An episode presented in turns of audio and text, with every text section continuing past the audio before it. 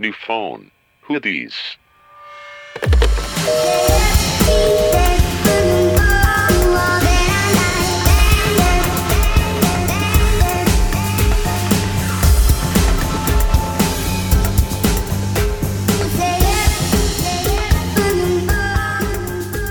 Hola chicos y chicas, bienvenidos a mi canal. ¿Por qué hablas quedito? Ay, porque porque tengo los oídos ¡Con tapados. Como a Celi. Tengo los oídos tapados y no sé si estoy gritando o no. Ahí estás perfecto, Nat. Ok, gracias. Gracias por el feedback. ¿Oyeron esa voz? Está apagado tu micrófono, amiga Iván. Oh my gosh, nadie me oyó. Estuve hablando y tenía el micrófono apagado. Eso Sí. parece, Iván. Eh, ¿Oyeron? ¿Lo reconocen? Es un viejo amigo del podcast. Muy Cuando viejo. teníamos un logo morado. Uy, hace dos semanas. Ay, quizá. bueno, bienvenidos a un nuevo capítulo. Lunes ¿qué? 17 18 de febrero. No. ¿Sí? ¿Sí? Sí, sí, 18. correcto. Es- Nat del Eh, pasado. aquí Nat del pasado hablando de la Nat del futuro. Todo está bien, todo mejoró. Ay, sí. Estoy aquí con mis amigas Ivana, Hello. con mi amiga Michi. Hola. Y con unos invitados especiales. Yo quiero decir que esto es emocionante porque son los primeros invitados del nuevo phone Del nuevo New Phone. con el cool logo. Para mí la parte del logo es crucial, pero bueno, Sí. Sí, creo, creo que ya quedó claro, Iván. eh, lo amo. Bueno, estamos aquí con Víctor. Saluda. Hola, Nat, Mitch, Yo saluda. Hola, hola, público hablo conocedor. Como pato. qué Sí, un poquito. Güey, hablas como mocos. mamá cuando llega la señora a la casa con su hijo. Saluda a tu tía. Saluda, saluda a mis amigas. Me chocaba que me hicieran eso. Bueno, me chocaba saludar. Y, estamos con Connie. Connie. Hola, Connie. Ella es nueva. Víctor es viejo. Connie es nueva. Hola. Muy bien. Este, pues como, como siempre vamos a hablar rapidísimo de nuestra semana y luego, como ya saben, ya esta saben semana el tema de Víctor. Sí, ya saben el tema de Víctor. Si son fanses, ya deben de saberlo. Dudo, Nat, que se acuerden del programa de hace un año. No, te juro sí. Hay gente ¿De que verdad? hay personas que las que las, o sea, que empiezan a escuchar desde los primeros capítulos, Wow. entonces pues un pinch listening, pues Ah, escuchan. Ajá, Perfecto. no, y hay gente que los recuerda así de que de los primerititos de mi favorito fue el tercero y es Wow. así de, entonces puede que tengas unos fans. Ah, fans de Víctor manifiéstense en redes sociales. Oye, aprovechando, eh, Iván, que digo la invitación y que siempre es un gusto volverlas a ver, porque tiene mucho que no las veía, y estar en el programa, las quiero felicitar. Un año al aire, digo, no, es, no es nada menor. Sí. Y el cambio de logo, el cambio de branding y el alcance que están teniendo, la neta, felicidades, Somos súper famosas ya. Sí, no, me queda claro, me queda claro. me Es queda más, claro. ya no sé ni cómo te hablamos. Ah, no. Ay, That was so rude. Podemos mejorar relaciones públicas. Eh, Eso sería yo creo que un propósito para el próximo año, pero Pero bueno, mil gracias, Vic. Sí ha sido todo un reto. Ya acabaron nuestros capítulos de celebraciones. Ya Bueno. sabes, nosotros así hay que celebrar durante un mes. Pero ya nuevo New Phone. Y pues te tenemos aquí para que nos cuentes de tu área de expertise. el expertise va. Pero primero cuéntenos qué tal les fue en su semana. Eh, sí, me, me encanta que Vicky ya sabe así de, soy el nuevo maestro de ceremonias y está tardando en empezar esta sección. Pues mi semana yo que hice nada, pasarla mal, o sea, ya odio mi trabajo, ya voy a renunciar y lunes a jueves pues no hice nada más que ser infeliz y correr de la escuela al trabajo como un maldito esclavo. No, como un maldito asiático estudioso y estresado. Y después este. No. Por eso tenemos la E de explicit en iTunes. Pero bueno. ¿Esa la solicitaron ustedes o se las sí, pusieron? No, la tú la pones, tú te Ah, ok. censuras. O sea, O sea, tú avisas qué tan salvaje eres. Ok. No, muy bien. Y. pero pues cualquier grosería que digamos como cola o así ya. Ay, free de cola. Cola no debería de ser una grosería. O bueno, vagina o así. Vagina. Bueno, Este, y entonces ya llegó el viernes y decidí que me iba a gastar mi último sueldo porque vida es una y porque hoy viernes estrené nariz. Uh, Y ayer me quité el parchecito yo solita. El 14 de febrero, esa fue mi actividad. Y, y ya me lo quité y me limpié y está muy cool. Y como decidí que era un new beginning in my life, fui a comer sola. Nice. Superé mi miedo de ir a comer sola porque se me antojaron unos camarones con melón. qué Porque rico. soy una freak. Y paré, y- ajá, deliciosos. Y fui a una plaza y comí sola. Y después fui de compras y dije, que se mande a la verga tu vida. Y me gasté mi sueldo. dinero. Y ya. Pues estoy muy contenta por mis compras, por mi nariz. Estoy cuidándola mucho. Y se aproximan exámenes, entonces ya es tiempo de empezar a ponerse trucha con el estudio. Ya, esa fue mi semana rápidamente. Odiando la vida. No, hoy la disfruté. ¿Hoy? La odio cuatro días y la amo uno. Ese es mi ratio. bueno. ¿Cómo se dice radio? En... Razón, Ah, pero se escucha horrible. y yo Sí. ratio. también, también, mejor así. Desinformando, una disculpa. Razón. Cuatro días de miseria y uno de felicidad. El- Y dos de preocupación. Así, sí. y con de amigas son siete. o sea. Pero sí, amigos, eso, esa es mi razón.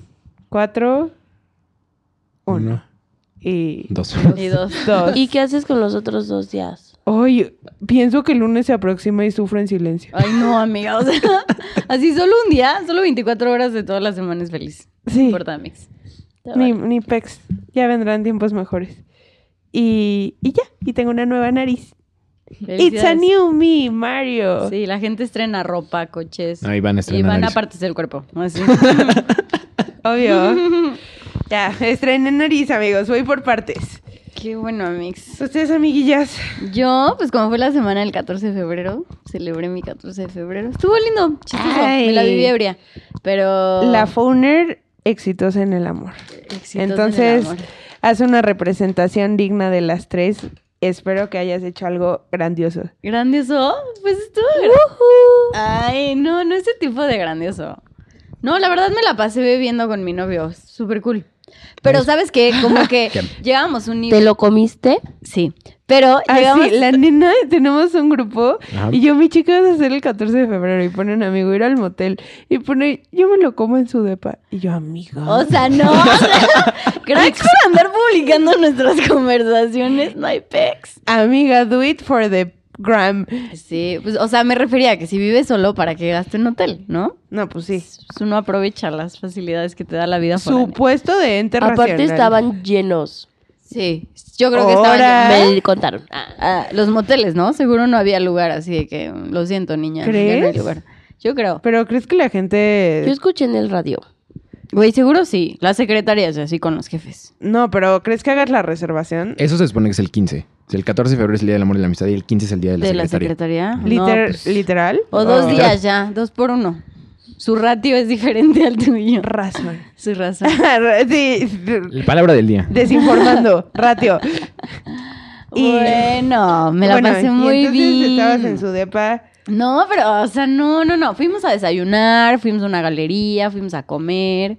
Ay, qué, qué fina, amiga. Sí, súper bonito. Aparte estábamos en un nivel como de happy cool, ya sabes, que te cuentas que ya Güey, o sea, netean, pero estabas en cool. la galería desplazándote a través de la ciudad ebria. No, no, no, eso ya, en cada Y restaurante. yo, goals. Pero como soy nini, me he dedicado a correr como enferma y ya me jodí las dos rodillas. O sea, neta... Güey, me duele horrible. una semana y tú No, así- llevo un buen... O sea, corriendo ya llevo tres. ¿Ah, sí? Sí, ¿Y de Nini? de nini Dos. dos. Ajá. Pero no, ¿Y ya me fregué las rodillas, o sea, me exageré. ¿Y ahora? Pues nada, cojeo, ando coja. Por si ven una coja en la calle, soy yo. Salúdenme, esta friends. pobre coja. Literal, salúdenme. Si ven un cojo, pídenle estampas de New Phone. Ándale, pídanme. es Es pequeña Mitch. y coja. Sí, soy mini coja. Pero en fin, eso fue mi super semanal. ¿Tú? Habla. Ah, Son neta unas mamás con en casa de la tía. Habla, niño. es que nos estamos turnando micrófonos porque tenemos más invitados y tenemos que compartir. Hay casa llena. Ay, ¿Quién es la tía ahora? Este, yo, ¿qué hice? Esta semana conocí mis nuevas oficinas. Están bien cools. Hay cerveza ilimitada. Hay cerveza ilimitada, cafecito ilimitado, este, yogur ilimitado, leche ¿Es en serio? ilimitada, sí. Verga, güey, así intolerante a la lactosa muere de gastritis. No, pues ya hay leche sin lactosa. Bueno, X, no vamos a entrar a esos detalles. Pero pues nada más estuve trabajando un montón y sigo enferma, o sea, no sé qué pex. Yo creo que fue porque me ha valido y he salido al frío y, no he tenido mucho control sobre mi salud últimamente, ¿no? Pero ya hice cita con el doctor. Mm, ¿Qué más? Eh, mi 14 de febrero fui a cenar con unos amigos que quiero mucho, platicamos, neteamos, tomamos vino. mm, y ya, hoy casi me hago con mi flema otra vez. Ay, no.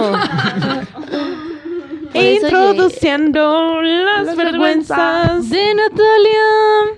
Se adelantó, perdón amigos. Ahora se ahogó con su flema. Es que, güey, o sea, por eso llegué tarde, me dio un ataque de tos. Sí. Tienes que decir que te ahogaste con tu flema. Güey, pasa, estaba Amigos, tuve un dormida. contratiempo. Fin.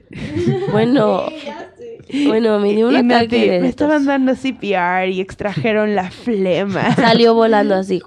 Natalia. Era verde y viscosa. No Eso es quiero entrar en infección. esos detalles, pero Ay, mucho pudor. pero es que Mucho ya pudor. ya quedé de no hablar de tantas cochinadas. Porque el oído de los es- Sí, no, no, listeners no. es sensible. Sí, no.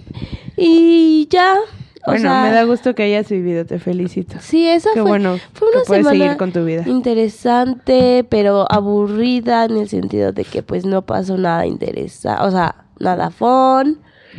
Solo tuve alguna revelación de que malditos 25 años, pero bueno. Ay, dejas de producir colágeno. Yo Sí, muy aparte de eso, no sé, como que hablé con unos amigos y hablamos de cosas medio intensas, de nuestros miedos y cosas así. Estuvo, estuvo Deep bueno, pero shit, man. sí, estuvo muy deep. Yo estaba ahí llorando en el lugar de las pizzas, Ay, güey. pero pues bueno. No. Nat, a propósito de las vergüenzas y todo eso, me, me- me estaba acordando de un hilo de tweets que protagonizaste tú hace un par de tiempo de dónde habías llorado. Ah, y que sí. te, te preguntaron y que tú dijiste creo que sí. en Sí a todo. todos los lugares.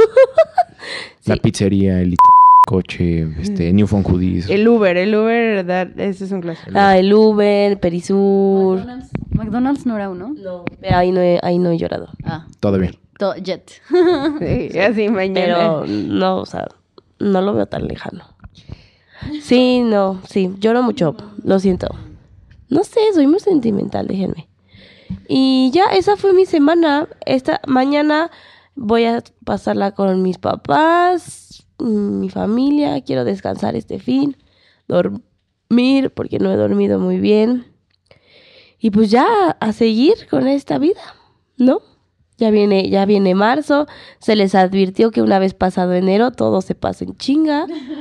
O sea, ya Hello 2020. No, cállate, cállate, cállate, que yo los 25 años, o sea, es que cuando dijimos lo del colágeno, Connie me hizo una cara y yo creo que la información del colágeno es información que cura, te lo tengo que decir. Información que cura. Los fetos nacen con colágeno tipo, me lo dijo mi cirujana plástica, suena como una cuarentona. Botox Party. Literal. Nacen los fetos con colágeno tipo 1 y 2. Y después de que ya no eres, bueno, de que naces. Ya no eres feto, muy bien. Cuando te despides de la fetez y comienzas a ser un bebé, también conocido como nacimiento, a los 25 años produces colágeno tipo 3 y 4. Entonces tu piel está así de que sin imperfecciones y rellenita y sin arrugas y así. Y a los 25 para todo. Pero así de que... El 1, el 2 y el 3 y el 4. Así, sí, ya va. Y entonces lo que produjiste bien y si antes de eso no te cuidaste la piel y fomentaste más producción de colágeno, pues ya valió. Y de ahí empieza tu envejecimiento de piel, literal. Entonces me enteré de eso y yo así de, tengo todavía como seis meses, me metí un skincare challenge en Instagram, de que diario le digo a mi coach de piel, yo así de, "Eh, voy bien. Cumplí mi rutina, o sea, fui y gasté pelucholares en la tienda de cremas. Yo necesito todo porque, de- digo, de seis meses a nada estoy acelerando los procesos de colágeno, pero espero estar nadando en colágeno, por favor. Una amiga, dudas. igual, o sea, cumplía 25 a- Y el se mes pasado y se enteró de eso y dijo como, güey, voy a hacer una mesa de regalos para mi fiesta, o sea, para mi cumpleaños y van a ser puras cremas de colágeno. Súper buena idea. Yo haría eso. Güey, es que, ¿qué pedo? Neta, la vejez cuesta. O sea, me sentí como señora. Las estúpidas cremas de señora así. Compré tres pendejaditas así. Traía de que una gota, una gota, una gota. Hmm, cuatro mil. Y yo, what the fuck? O sea, si esa madre no me What the fuck, y las compró. Mi colágeno se me está yendo. O sea, I'm not taking chances. O sea, ¿qué tal que en una de esas me quedo seca como una pasa sin colágeno? No va a pasar. Y pregunta, ¿eso aplica también a hombres y mujeres o nada más? Ah, Eh, Sí, creo que sí. Yo creo que sí. Ah, es bueno saber. Pero el heteropatriarcado no juzga tus arrugas, amigo. Qué bueno. Entonces, ay, Pero bueno saberlo. oh, amigos, yo sé que ¿Qué? dije que iba a ser breve, pero esto es worth telling. Esta semana Llevamos dos días. It's been 84 No, es que se van a years. impresionar. O sea, yo soy cero la amiga, si me conocerán, de que pasa alguien y yo, ah, miren qué guapo y así. O sea, cero soy de que, ay, mira, o sea, cero. Y entonces fui al... Hay un restaurante de unas flautas abajo de mi oficina y fui a comer con ¡Qué rico! con Celi, la amiga de la moda, que vino en el miniphone pasado. Y estábamos ahí. Y en eso entró el amor de mi vida al puesto de las flautas. Y se sentó al lado y yo así, ¡oh! pero de que mi corazón... el amor de tu vida en el puesto de las flautas. o sea. Haces- Güey, super godín. En el puesto de las flautas abajo de la o sea, es un restaurantito y se llama La Flautería. Y son casa experta en flautas. Pero bueno. Güey, es de las que casi entró- casi son bañadas como en salsa. Sí, No sí, sí, Hasta se me sí. Y el paquete... agua la boca, qué asco. El paquete normal se llama, porque hay económico, normal y ejecutivo. El normal trae dos flautas y un consomé. Sí, Ah, güey. sí. Y, le, y le echas, la puedes poner como las dos Y salsas. cebollita y así. No mames, roja. son deliciosas. Guau, ¿por qué las conoces? Ven Porque hay en, en frente de la oficina de mis papás también hay una. ¡Ah! sí, sí. Y- las flautas. Gran lugar. Y hay otras por. Por allá, no sé dónde, más lejos, pero. Les voy a ir a decir de que páguenme perros flauteros. Ya les di un shout out. Pero bueno, estaba en el lugar de los perros flauteros. Los perros fla- flauteros. No creo que quieran que puedo promociones así, Ivana. Dudo que te vayan a pagar. ok, nunca revelaré mi identidad. Voy a pedir las flautas. Porque como mi voz es altamente reconocible. Ahí sí. Bueno, X. Entonces estaba con mi friend. Y en eso entró un güey. Pero, o sea, de que literal el tiempo se detuvo. Yo así de, "Ah, ¿quién eres? Necesito conocerte. Ubiquen la vergüenza. Tenía como 55 años. Pero era el señor más guapo que he visto jamás. O sea, ¿cuál Alec Baldwin? ¿Cuál George Clooney? Yo así de, oh my God. George Clooney. Pero pues no era como un godín de muy influyente para esa edad, porque qué carajo hacían Güey, en las puede flautas. ser. Güey, O sea- puedes más, o sea, puedes ser el CEO de lo que quieras y ser humilde y regresar a las flautas que te dieron de comer cuando eras una simple becaria. Creí que era un simple feto que hacía colágeno tipo 1 y 2. Pero bueno. No creo que un feto que hace colágeno no los comiera flautas con los perros flauteros. Bueno, y entonces, el hombre más guapo de la tierra. Y yo no podía dejar de voltear. Yo así. ¡oh! Y se sentó en la mesa de al lado, pero se paraba como una distancia de 30 centímetros. Yo no podía dejar de verlo. Y dije así de, voy a parecer una estúpida freak. Y había un espejo en la pared y yo te voy a ver por el espejo. Y yo así de, te juro, dije, no me importa romper una familia. Tenemos que casarnos. O sea, tendrás que dejar a tu descendencia ¿Le y empezar una fotos? conmigo. No, güey. Luego ya me tenía que ir a la estúpida escuela como un estúpido chino estresado con prisas. Y le dije adiós al amor de mi vida. Bueno, le dije en mi mente, obvio, no le dije así, Sí, "Ay, adiós". adiós. Y ya, y ahora voy a ir a- con los perros flauteros diario. A ver si lo vuelvo a ver. Pero sí, me enamoré de un anciano. Nunca me había pasado. Pero era el más guapo de la tierra. O sea, tenía barba y era canoso y tenía ojo azul. No, wow. Ay, amor de mi vida, te mando buenas vibras en el universo. Nunca sabré su nombre. Le hubiera dado una lana al mesero para que le sacara su tarjeta de Le hubieras presentación. dicho al mesero, mándele un paquete ejecutivo, Un por paquete favor. ejecutivo, por favor. Las tres flautas y el consomé. Di- con salsas divorciadas, por favor. Yo mándele una orden de garbanzo extra a mi cuenta. Güey, sí aplica. Eso. Seguro con los garbanzos sí lo conquistaba. Sí. Pero, A sí. cualquiera. Pero bueno, tenía Mándenme que garbanzos. Mi dirección es... A decirlo. Ay, sí. Pero bueno, eso fue todo. Solo tenía que compartirlo, friends. Después de tres horas. Qué mala onda, es un gran Bueno, chisme. y ahora, como ya les anticipamos, Víctor vino exactamente hace un año a hablar de los Óscares.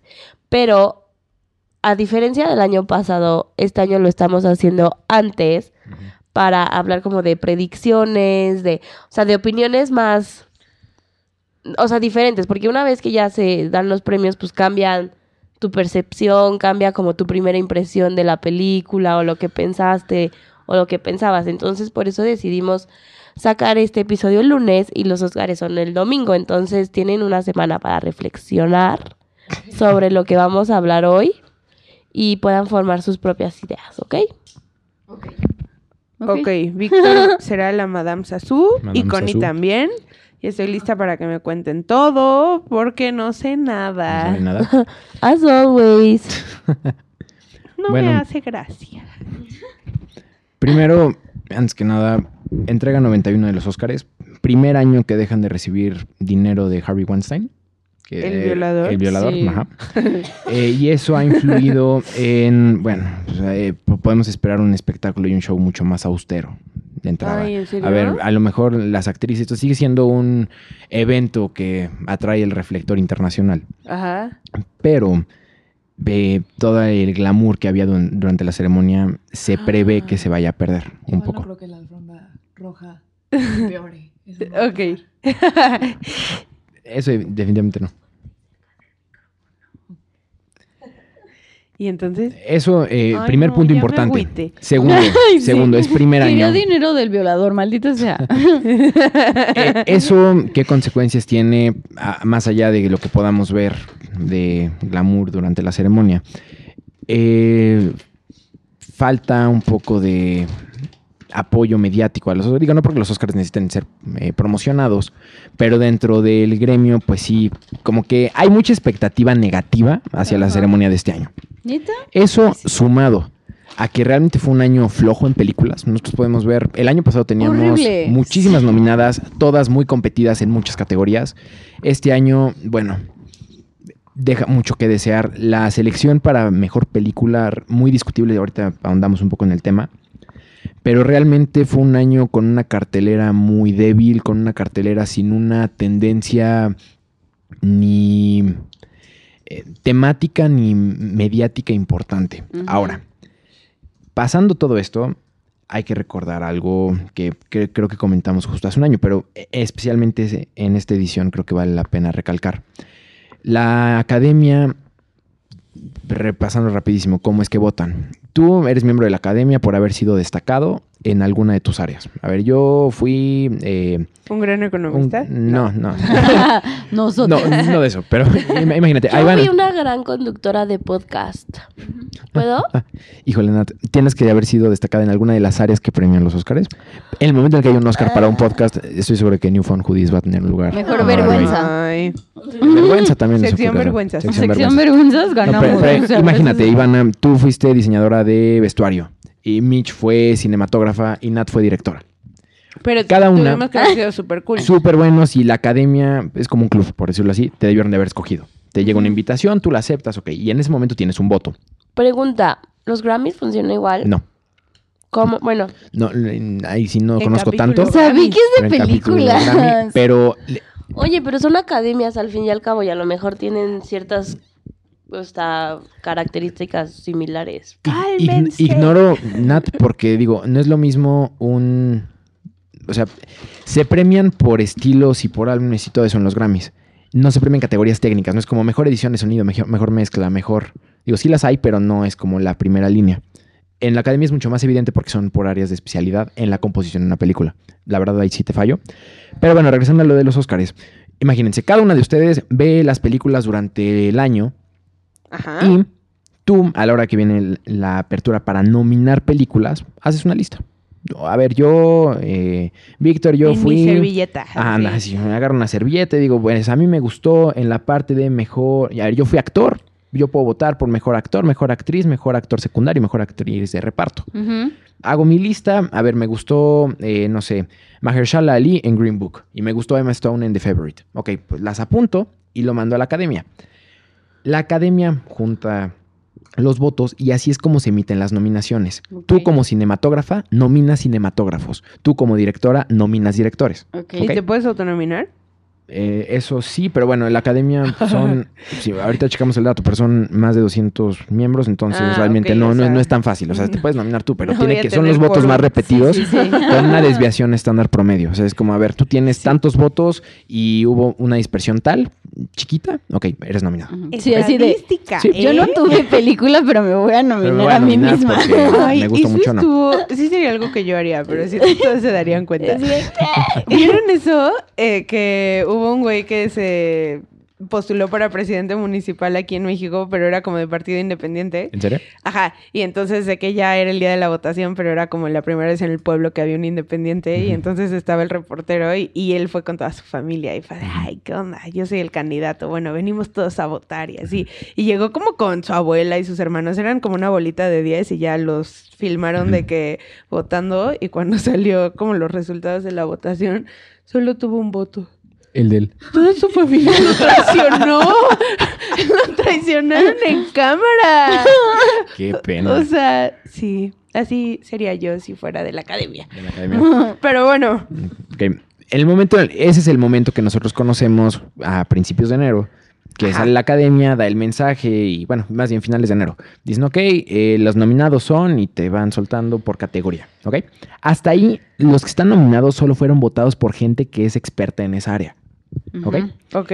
Lo polémico y lo que se le critica mucho a la academia es que para ya escoger el premio, tú como miembro de la academia vuelves a votar. Indistintamente de que, cuál sea tu área de, espe- de especialidad. Por ejemplo, Ivana, tú fuiste cinematógrafa, pues Ajá. tú votas por los efectos especiales, tú votas por los Por de vestuario, todos. tú votas por todos. Si tú fuiste de efectos especiales, tú votas por música. Votas por todas las categorías. Y Pero aquí pues sí. ahí hay un sesgazo. Es ¿no? que ese es el punto. No se O premia sea- realmente la calidad en el área. Aquí ya puede ser hasta un asunto más bien político. Sí. ¿Y eso cómo se traduce? Tenemos una votación que sigue una agenda política dentro de la academia. Podemos recordar eh, hace un par de años cuando ganó Moonlight. ¿O ¿Por qué Ah, ganó Moonlight? esa te iba a decir la de los negros. que Exactamente, a ver, negros, homosexuales, adictos, pobres. O sea, es como la minoría de la minoría de la minoría de la minoría en un momento en el que los demócratas estaban eh, argumentando eso en el debate público. O estaban apelando a los derechos de las Pero minorías en el debate está público. pésimo. Está fatal, está fatal, fatal. Pero, o sea, sí está fatal, pero creo que es, es parte de, o sea, del porqué de las películas. O sea, no, no necesariamente, pero las películas te hacen reflexionar, te hacen aprender, te hacen em- empatizar, te hacen, o sea, a veces yo siento que van más allá de el arte de la, la cámara y, o sea, tienen un, un propósito mayor. Entonces tampoco se me hace tan fatal que la gente vote o le haya gustado una película por exclusivamente la temática o el discurso político de ese momento. Claro, y justo al respecto, Nat, por todas las polémicas que se han levantado en los últimos años, por toda la polémica que se ha levantado, es que se está proponiendo una nueva categoría, que es mejor película popular. Es- está sobre la mesa, ok. Lo que estás diciendo tiene todo el sentido del mundo. Oye, una película que sea temporalmente precisa, que hable, por ejemplo, de ahorita, eh, no sé, migración. Una película muy buena sobre migración, ok, va, que salga y que sea la película más popular. Pero la Academia de Arte Cinematográfica premia la calidad artística y técnica de una película. El Oscar a Pero- mejor película debe ser la mejor composición de todos los elementos que hacen una, una película, una película. Sí. ¿no? O sea, tan simple como eso. Ahora, ¿cuál es la consecuencia natural de todo esto que acabamos de decir? Que cada vez más, eh, cada vez es más evidente que hay un sesgo en la votación para dar un mensaje político. Por- Obvio. Claro, tenemos la de Moonlight. ¿Se acuerdan que hubo un año que no hubo ni un solo nominado afroamericano? Sí. Y el año siguiente, en todas las categorías había. Entonces oye, Sí. ¿hasta qué punto se premia la calidad? Y hasta qué premio claro. es, oye, no queremos pasar Fines como... políticos, sí. Exactamente. Exactamente, exactamente. Queremos pasar como una academia incluyente, influyente. De lo que tienen que comunicar las películas, o sea, más allá del arte, que obviamente lo que está sucediendo en la actualidad y así.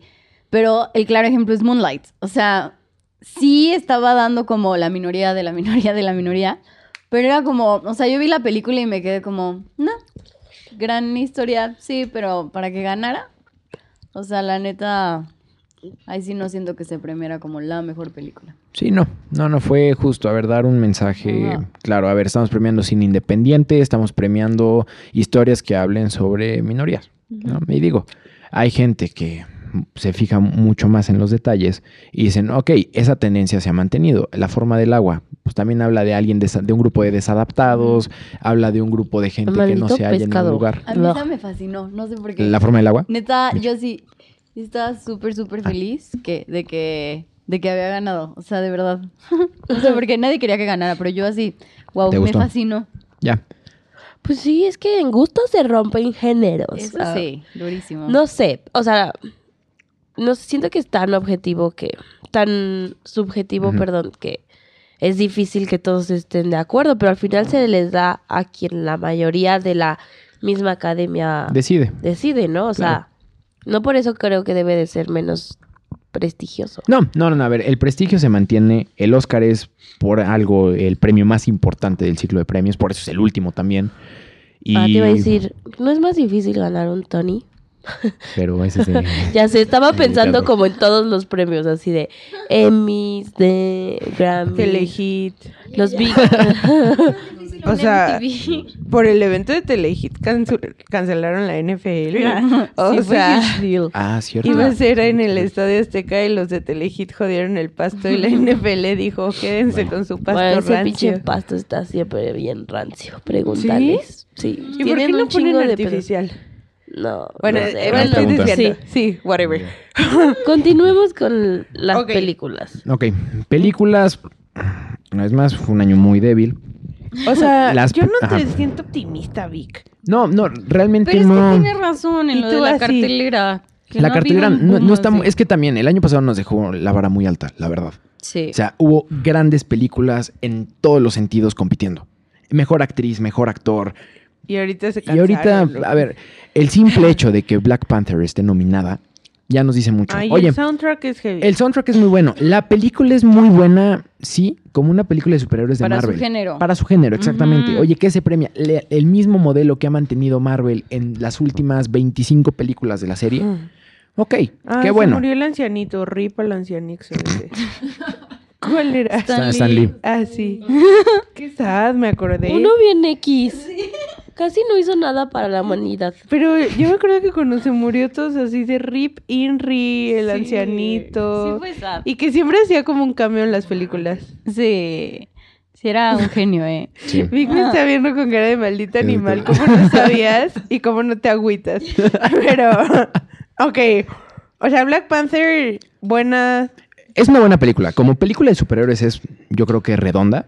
Cumple con todos los elementos. Una buena historia. A ver, también es una historia muy Son probada. negros. Eso es que justo regresas al punto de la introducción. Se están premiando películas que le dan Eh, importancia al sector afroamericano. de Afirma Estados Unidos. acción afirmativa, ¿no? Le llaman. Sí. Que es como la discriminación positiva. Exactamente.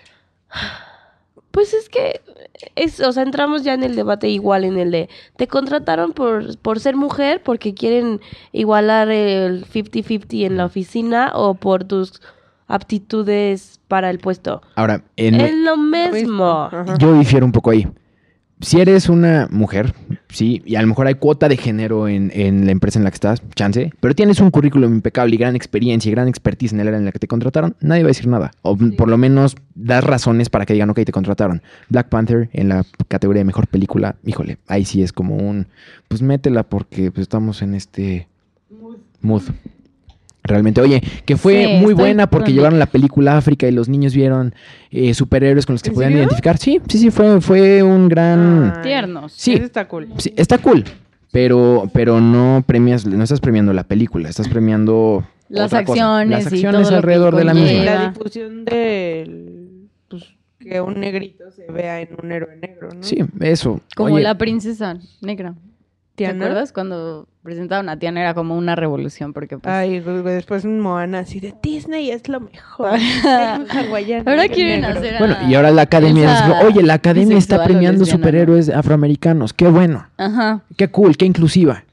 Pero no Pero es como... siento que ahí se pierde. Ellos deberían de premiar el valor del film.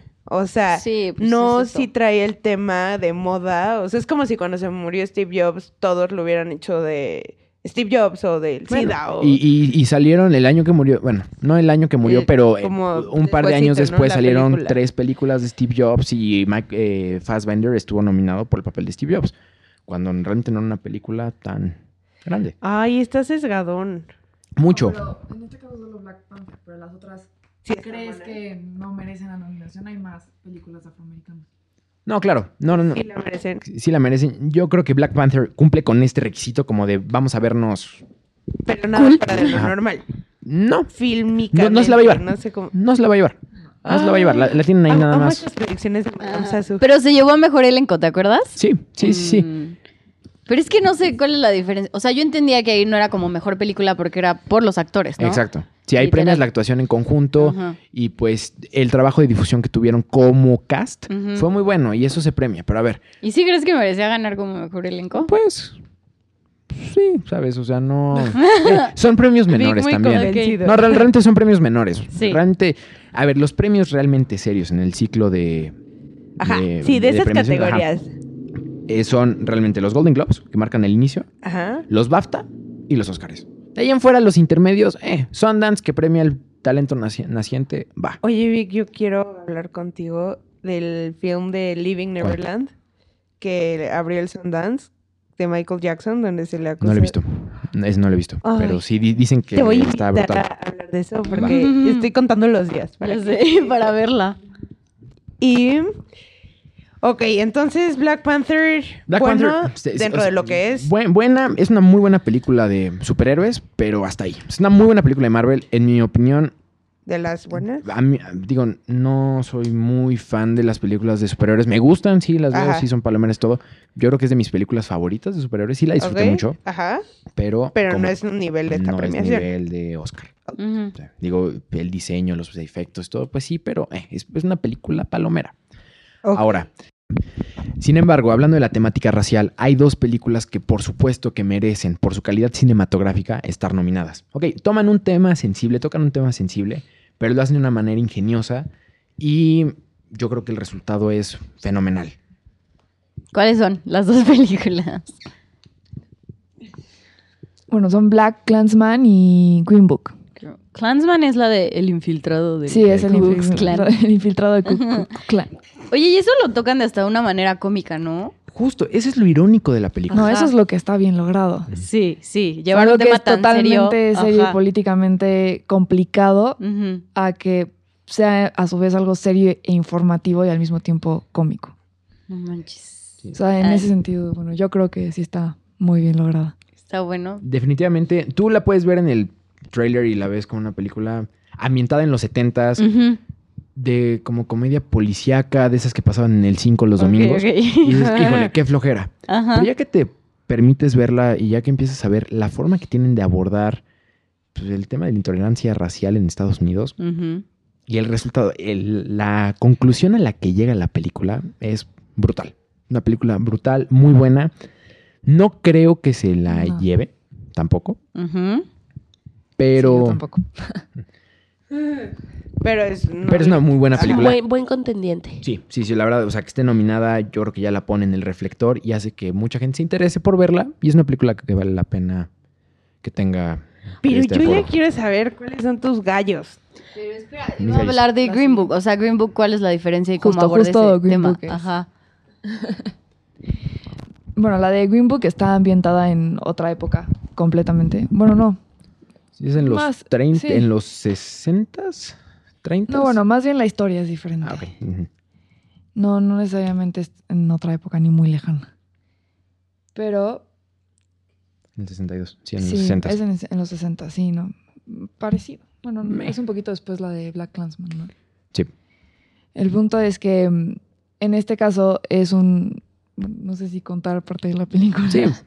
Sí, spoiler alert. O sea, Échale. ya. Ni modo. Bueno, se trata de un migrante italiano, blanco, obviamente viviendo en Estados Unidos, y de un eh, afroamericano que es un prodigio tocando el piano, ¿no? Entonces, la idea es que el migrante italiano, que está representado por Vigo Mortensen, este, es un poco racista también, pero o sea, tiene que trabajar con él. Entonces, está mu- muy interesante porque muestra también todo este tema racial y las complicaciones que tiene un afroamericano que tiene toda la educación del mundo, es un profesional eh, para, por ejemplo, para ser aceptado como gran pianista y como parte en sí de cualquier tipo de sociedad. Él vive en el norte, entonces en el norte es mucho más fácil que lo acepten, pero viaja hacia el sur y está muy interesante cómo muestran todas estas actitudes hacia los afroamericanos en la época a través del viaje y a través de la perspectiva de Vigo Mortensen, que es quien lo acompaña. Por eso se trata como, ¿cuál es la traducción en español? Es como Amigos sin Fronteras, Amigos una cosa sin así. fronteras. Bueno, más o menos refleja un poco. Una amistad sin fronteras. Eso. Ah, bueno. Green Book es un libro que le daban a los... a- eh, para esto, el Ajá. viaje, el tour que hacen eh, Viggo Mortensen y Mahershala Ali Ujú.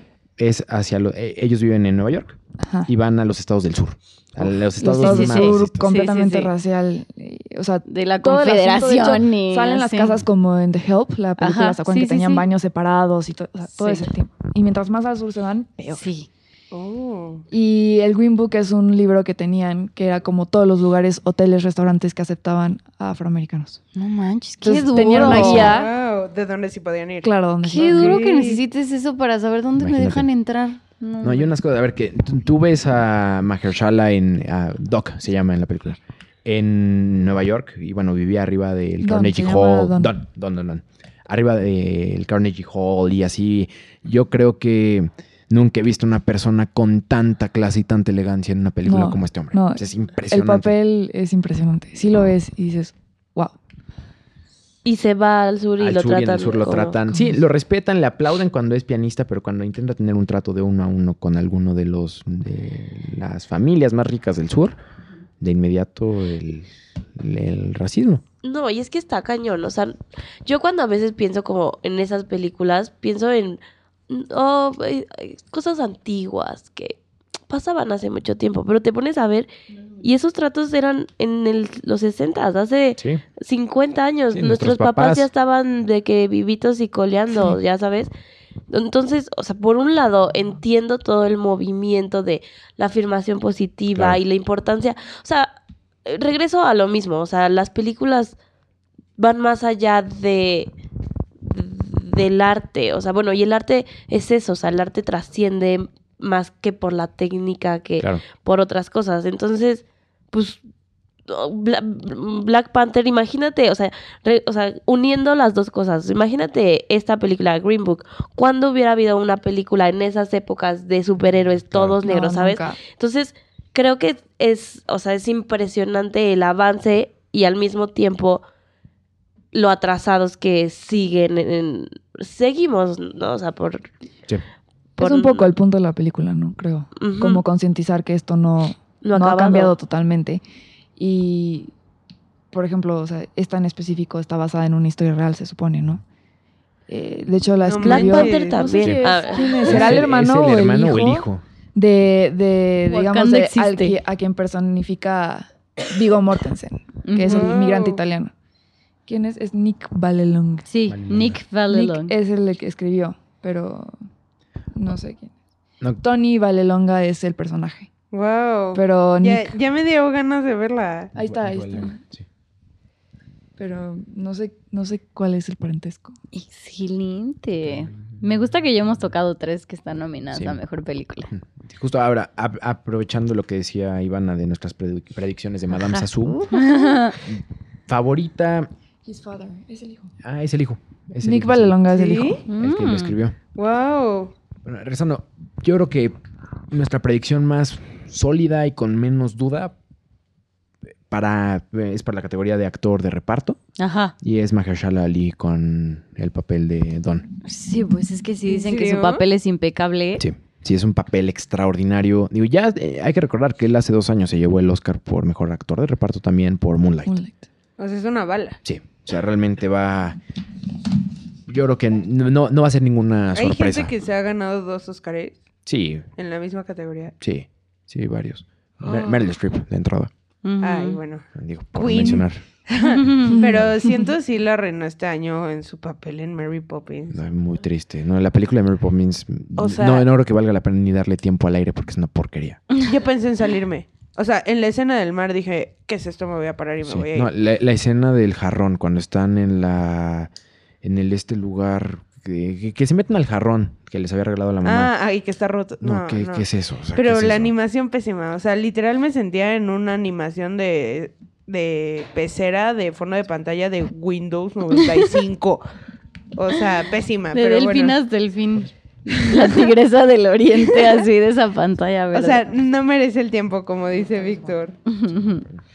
Oye, Vic, ¿qué y sobre la misma película, la de Green Book, este Vigo Mortensen, Mortensen, Ajá. ¿crees que gane a mejor actor? No. No. Ok, siguiente. eh, eh, si- seguimos con mejor película y si quieren vamos este, Sí, sí, sí. derivando un poquito en las otras nominaciones que tienen. Eh, otra película con un corte sumamente político, con un discurso político marcado demócrata, que pues casi casi sacan los trapitos al sol del Partido Republicano desde la época de Nixon, es Vice. ¿Vais? Vice. Vice. Vice. ajá, Ok. o, o en español, el, El, vicio del poder. Ay, no. El vicio del poder. No sabía que se llama. ¿Quién, quién las traduce? No tengo ni idea, pero mira, nos va mejor que en España. Sí, Sí, Eso es me queda claro. Ahí hubiera sido de que, no sé, El vicepresidente y sus aventuras. algo así. Sí. A todo gas. Las aventuras del ministro, ya sabes. Sí. Pero bueno, Vice, gran película.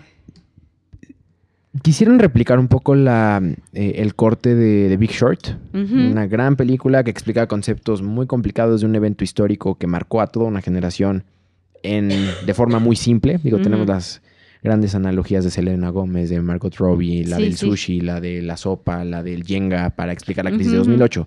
Quisieron un poco retomar esta, este corte como de documental, informal. Sí, para que no te Eh, perdieras durante la película. Exacto.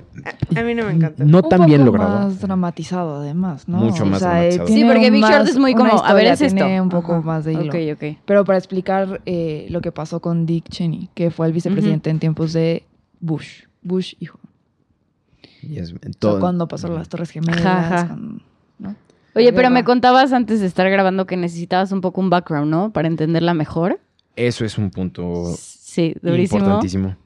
Si pueden ir con alguien que le entienda el sistema político americano, vale mucho la pena. Alguien que sepa de historia de Estados Unidos o, ¿por qué no?, documentarse uno mismo. Ayudan a que uno le saque un poco más de carne a la película. Si uno llega sin conocimiento previo, Sí. te puedes perder. Puede ser una película lenta y densa, pero digo, el mensaje es contundente, sobre todo al final. Le sacan los trapitos al sol del el Es- modus operandi del Partido Republicano. Es importante Oh. justo también entender, creo, un poco cómo están divididos los partidos en Estados Unidos, sus ideologías, porque habla mucho de los dramas familiares de Dick Cheney, por ejemplo, cuando estaba en campaña o así. En este caso, por situaciones de matrimonio homosexual, por ejemplo, entonces los republicanos súper en contra. Sí. Como que todo ese tipo de complicaciones no las entiendes si no vas con un poquito de background de cómo funciona. ok. Ok. Siendo una persona En ceros es- no. o sea, estadounidense, no creo que sea un problema. Que haya tanto o sea, problema, exacto, porque creces con Sí, eso. claro. Pero quizás de fuera Como sí es un poco extranjero más sí difícil de tienes que traer media información. Un poquito, sí. Pero bueno, lo más importante creo que aquí es la actuación de, de Christian De Bale. Christian Bale. Completamente. Ok. Digo, ahorita pasamos rapidísimo a las predicciones de mejora. Ahorita ya pasamos a las predicciones. porque Creo que es importante Sí. dejar este Esos background eh, backgrounds features. importantes. Sí, pero tenemos que tocar el tema más polémico en México. Ahorita vamos allá. Ya nos faltan dos películas para llegar allá. Ok. Sergio Goyri. bueno, rapidísimo. Eh, esta- A Star is Born, gran película. No, una película. nel, nel, nel, nel, A mí sí me gustó. Es muy buena, es muy buena. Como película. Está Así, bien hecha. flat. Está bien hecha. Un guion probadísimo. Es la quinta La versión que hacen. Quinta La- sí, versión. la quinta la versión. música espectacular. O sea, sí, Sí, Lady Gaga, que... Sí, buena, ya, ya hubo una versión Gran anterior de la mujer. película, se basa en una novela. pero, o sea, a mí se me hizo como una comedia romántica Sí. trágica y ya. Sí. O sea, pero. Plain as that. Pero es buena, o sea, la vas a ver y no dices como, ah, regrésame mi dinero. No, no, es muy buena, bien. te emociona Yo y creo que todo. también la revelación que fue Lady Gaga fue un Sí, yo no sabía que también a favor de actuaba. esa película. No, y Como actriz, eh, la Sí, calidad. bueno, su voz, que Sí, no sí, sí. necesariamente la luce siempre. Sí. No. Sí, claro. Sí, Con que... los efectos y Eso, todo claro. eso. Digo, Bradley Cooper como director, productor, La, la, actor. la, la, También creo que es Que- que- extraordinario. que- Creo que es un muy, muy buen papel. la, la. Pero se queda ahí. O sea, no la podemos ver como mejor película. No la podemos ver como mejor A ver qué pasa. ¿no? Sí, no, digo. Mejor, y yo direc- así, sad. Tantas afirmaciones. sí, mejor director. No. difícilmente se lo va a llevar. Digo, ya le hicieron un favor gigante nominándolo. Digo, Sí, es- no, Ya ya, te empieza a abrir camino con Claro, que esté tu no, nombre nomás, ¿no? ¿Qué le pasó al chico de em, Call Me By Your Name el año pasado, a Timothy? Ay, A se ver, volvió un primer icono sexual. Primer película que hizo. Literal está en todos lados ya. sí, eh, y fue su primer película. Y primer película nominado. Y digo, ese hombre ganó mucho más con la nominación. Oye, el. Oscar ya era marginal. Y ahorita justo en esa línea vamos a hablar del tema polémico que quiere ver Nat. Pero bueno, eh, por últimas dos, antes de entrar al tema grande, Bohemian Rhapsody. eh, también extraño un poco que esté ahí. Es una buena película, sí, palomera, sí. Oye, la vida de Freddie Mercury. Rami Malek, gran actuación, una buena caracterización, sí, pero para Oscar, Yo no la he visto. ¿No? ¿Verdad? No la he visto. A mí sí me parece una gran película. Gran película. A sí. mí no me extraña la nominación. Sí, yo la mayoría de los comentarios, o sea, sí hay gente que obviamente he escuchado que no, pues la neta no me gustó, sí. pero no, no he escuchado así pésimos, o sea, la No, mayoría no, es como, me gustó un buen y a la gente le gustó mucho que usaran la voz original. Puede Eso. ser, puede ser que es una, una película quizás más popular que una Claro. cuestión de la academia, por decirlo así. Ajá. Pero ha estado nominada en casi Sí. todo- en todos los premios, ganó los Golden Globes. Sí, eh, como mejor película, comedia. y eso suele musical, ser ¿no? como... Un buen Un indicador. buen sí. indicador. O sea, está bien hecha. Digo, sí Muy es cierto que no compiten en la misma categoría todas las películas nominadas a los Oscars, en Sí, los sí, Golden sí. Globes, ¿no? Sí. Pero no creo, pero no me ¿Que parece... se la lleve? Sí, no. Pero, Pero- no me parece Tan alocado. Tan tan Alocada. alocado que esté ahí. Ok, ok. Ahora, la, la caracterización de Rami Malek vale mucho la Sí, pena. Es sí. extraordinaria. Completamente. Eso sí es fuera de serie. Ajá. Y la película sí es muy buena. O sea, está, muy, muy bien hecha. A ver, la escena del final que dura tanto Ah, tiempo y parece que se te va en cinco Sí, minutos. Sí, sí, sí, buen punto. Sí, re- recrean completamente el concierto de Live Aid del 89. Esa escena, creo. no. Mind blowing. Ay, no, ya quiero Sí. verla. No sabes, es que no sabes, siempre 85. así ya voy a verla, la ya voy a verla y se me cruza otra cosa. Ya. Se me cruza la mula. Eh, Clint Eastwood. Pero bueno, eso hablando de Bohemian Rhapsody. Por penúltimo, The Favorite. The Favorite, una película cruda, diferente, disruptiva Ajá. en eh, toda la extensión de la palabra. El director Yorgos Lanthimos Ajá. es conocido por un estilo sumamente... Es, es comedia negra sumamente ácida, O sea, dura. dura, sí dura, pesada. gra- gráfica, pesada, muy, muy gráfica. Digo, lo- a él lo podemos ubicar en grandes películas como The Lobster. Ay, sí. Es el director de The Y Lobster. el Lobster está, no sé, es que la puedes amar o odiar. O odiar. Porque está rarísima. O sea, pero me Eso. encanta. Me encanta la trama, me encanta la idea, no sé. Ahora, Pues ahí en esa película, The Favorite, sale el novio de la Taylor. Highlight en la vida de Natalia. claro, pues solo por eso lo vas a ver, ¿no? Sí, o sea, yo no lo hubiera, o sea, puesto en el radar si no hubiera ¿Quién sido- es el novio de la Taylor? Este, ¿en la película? No sé. No. Pero, No la he ¿Cuál visto. es su nombre? ¿Cómo se llama? Ah, este, Joe, Joe, Joe. A ver, Es un A ver, X, sí, sí, sí, la... Es un X, Joe Alwyn. Mm. Un güerazo ahí, X. Todo. Pero sale en el... Dicen sale sale dos minutos. segundos. Dos minutos. O sea, es un. un X a la izquierda, la verdad. Pero lo único que ha hecho es que la Taylor vaya ya a los premios a... Sí, aparte puso como The Acompañarla. Favorite ganó cinco premios y... Y sí, y es como, güey, tú, güey, o sea, salen en, Mm, mira. en, en las gracias. Salen las dos reinas también. Ajá. Oye, las, el final, las eh. dos reinas, ¿por qué no entró? Bueno, quién sabe. ¿Quién Todavía sabe? ni la sacan, Sí, no, pero... no sé. En todas sale como dos segundos. ¿Sí? Sí, eh, eh, está muy, Muy chavín. muy pálido el señor este. El 91. Por no decir desabrido. Perdóname, Taylor, pero has tenido novios más guapos. Ay, Bueno, la favorita es también, irónicamente, la favorita para llevarse la categoría. ¿Neta? Sí, Tiene he 10 escuchado buenos nominaciones. comentarios. 10 nominaciones. Igual sólidas. que... Igual que ahorita, ahorita entramos, Nat, ya vamos para allá. este, sí, una película disruptiva, una película que por ser película de época ya trae mucho Sí. atrás, digo, el diseño de producción, el maquillaje, la ambientación, el vestuario. vestuario, Sí, sí, sí.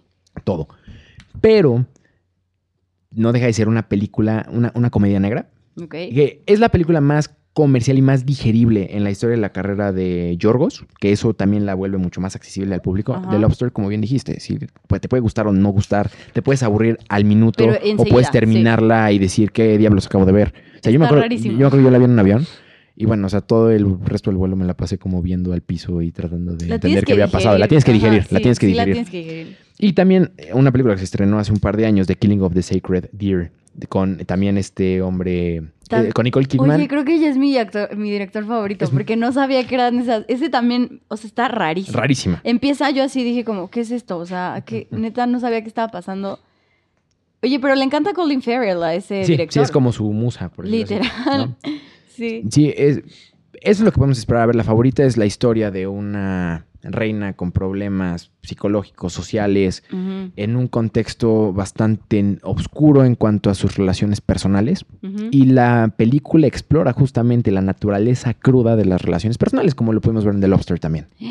Pero en un contexto, pues, digo, en la Sí, Inglaterra sí, sí, ya. vi- eh, Sí, victoriana. Súper diferente ambientación a las otras dos películas Eso. que dijiste. y con un tema del lesbianismo en la corte bastante fuerte. Entonces, Sí, y, o sea, a mí lo que se me hizo interesante es que no la anuncian como tal. no, no, no, para nada. Tú la ves y... Tú ves el tráiler y dices... ¿Qué es esto? Monarquía, ya Sí. sé. No, no, y muy pesada, ¿no? El violincito como Ajá. acelerado y las escenas así de Emma Stone llorando, la reina atragantándose un pastel. Bueno, yo amo Emma Stone. Emma Stone, Emma, Es Emma más, Stone, estoy viendo ahorita horarios para ir a verla mañana. Emma Stone también, digo, bastante consolidada en su carrera como actriz. Pasamos ya, si quieren, a las predicciones. Pero antes, La última. la última, nominada. y yo creo que la razón por la que todo México está esperando el 24 de febrero. Todo Roma, México es territorio Telcel. Roma, una película que yo creo, a ver, antes de otra cosa, porque voy a jugar un poco al abogado del diablo ahorita, Me encanta. es una extraordinaria, es mucha película.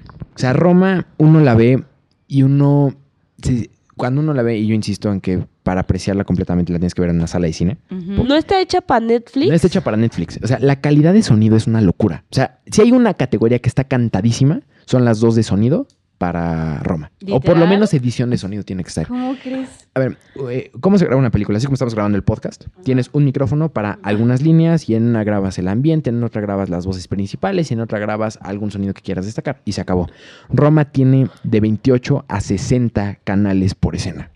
No Tú en la película la estás viendo y sientes cómo el avión te pasa por atrás, sientes cómo la banda de guerra se va acercando. El manejo de sonido que tiene la película es una verdadera locura. Y yo así en Netflix, así. No entiendo. Yo la vi en mi casa, pero vale la pena. Vale la pena. ¿Por qué? No, no se vio tu último comentario, Mitch. Ah, que yo la vi en mi casa, pero entonces vale la pena verla. Mucho. Mm. Ahora, la cinematografía también es una locura. O sea, las escenas que tiene, lo- las tomas, la ambientación.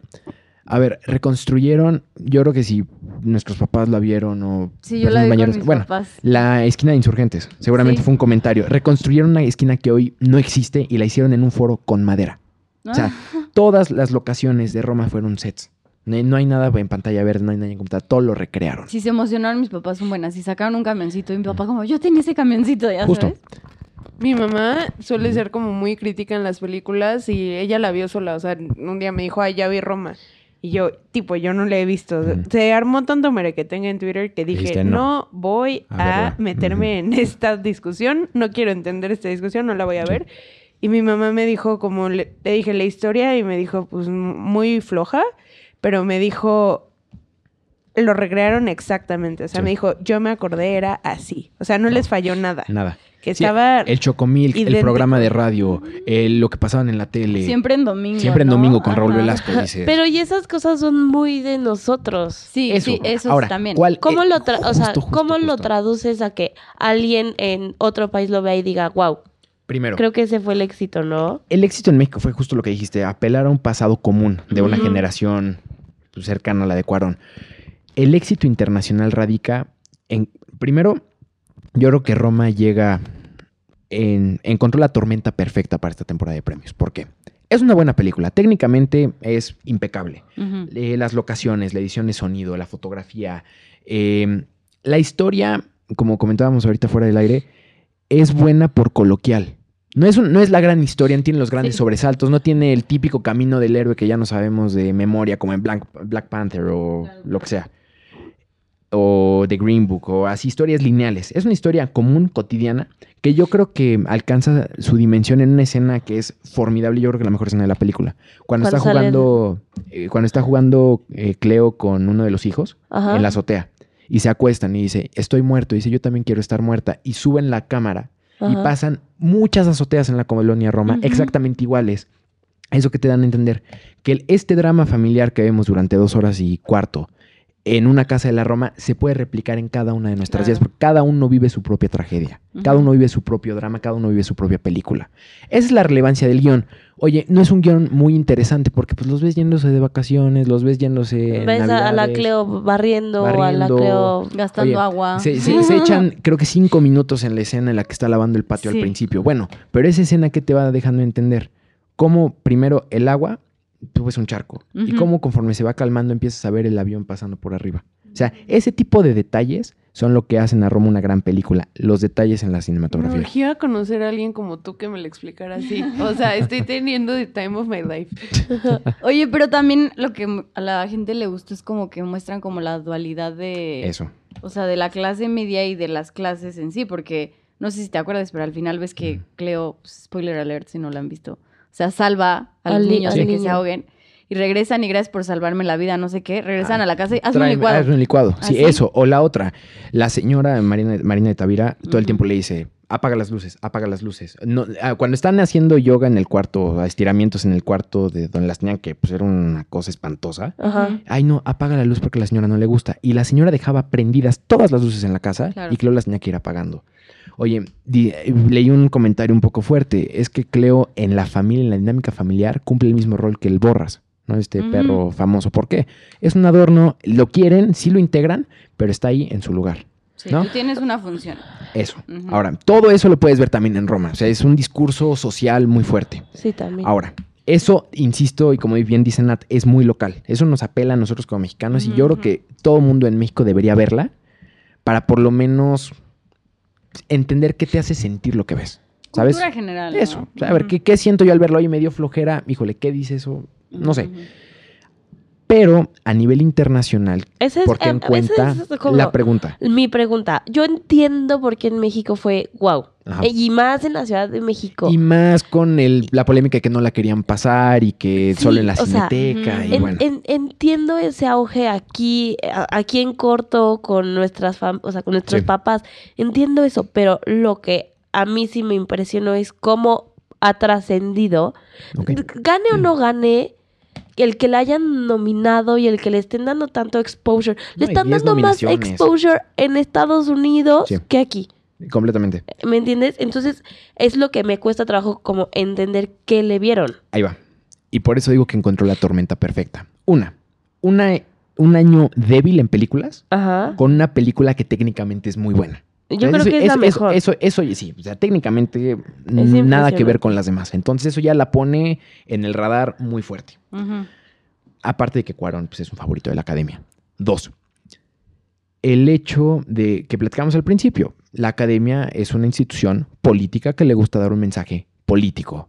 Venimos de un cierre de gobierno de 34 días, 30 y... Por ahí. 32, 34. 32, 34, que, cuyo principal motiva, bueno, eh, la principal motivación fue la discusión respecto al muro. Ajá. Financiación del muro, sí. Ajá. Y estamos en una película que habla del trabajo doméstico realizado por los mexicanos y la valorización sentimental que eso tiene.